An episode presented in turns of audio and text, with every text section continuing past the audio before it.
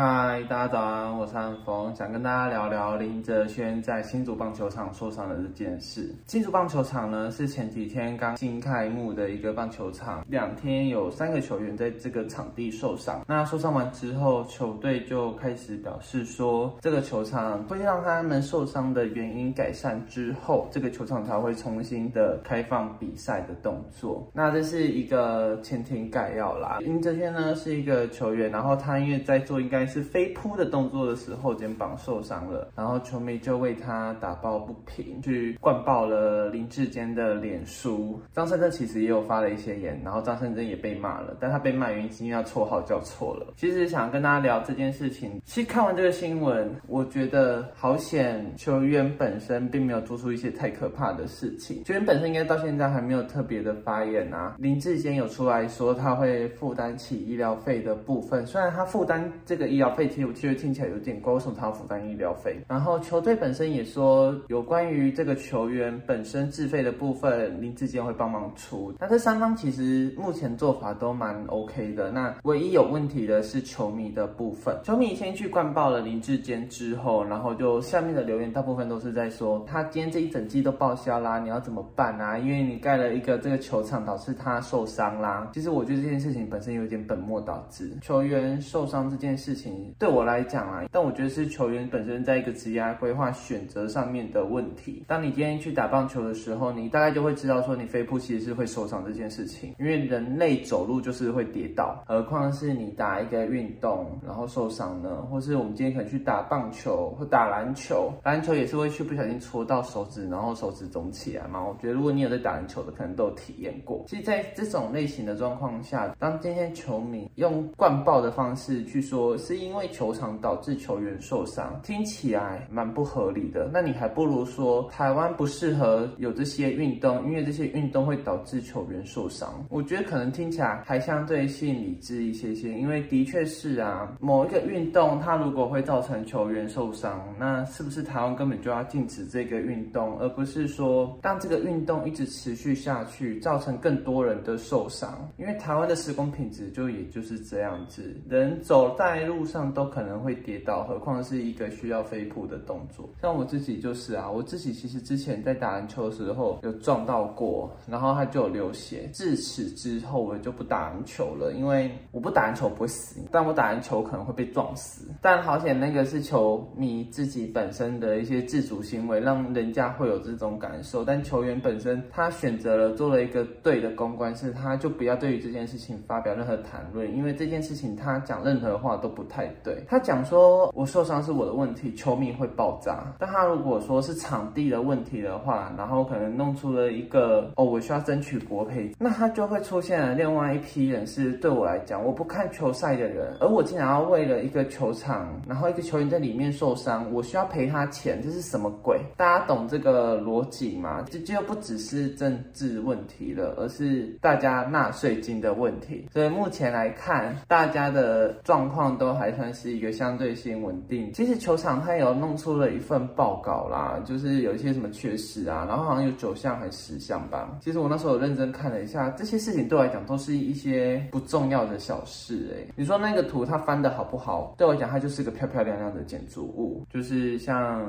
台北小巨蛋，你说它适合打棒球吗？不，它就只是一个演唱会场地而已。它是一个附加价值啊，但大家不能这样讲嘛。但我应该可以这样讲吧？那结论的。部分呢，还是希望说球员赶快把自己的身体养好，回归到自己应该要去奋斗的地方啦。林志坚就好好去做一个选举，新竹市政府的底下的公务人员就会把那个东西给修缮好，因为我觉得他看起来真的不严重。那些什么草皮的方向，谁在意草皮的方向啊？我不懂草皮的方向怎么铺，所以对我来讲这件事情一点都不重要。但，如果他可以铺得更好，那是最好的。但就算他铺成那副德性，好像看起来也不过分呐。大家懂这件事情吗？但你当然可以说我不负责任啊，或是我对球场不了解，所以我又在乱发言啊。但老实讲，这就是一般人的心情啊，因为我们真的不会去看球赛，我们就是一日球迷。那你对一个一日球迷说这个球员受伤的有多重要这件事本身，我觉得不重要。台湾每年发生车祸有这么多人死掉，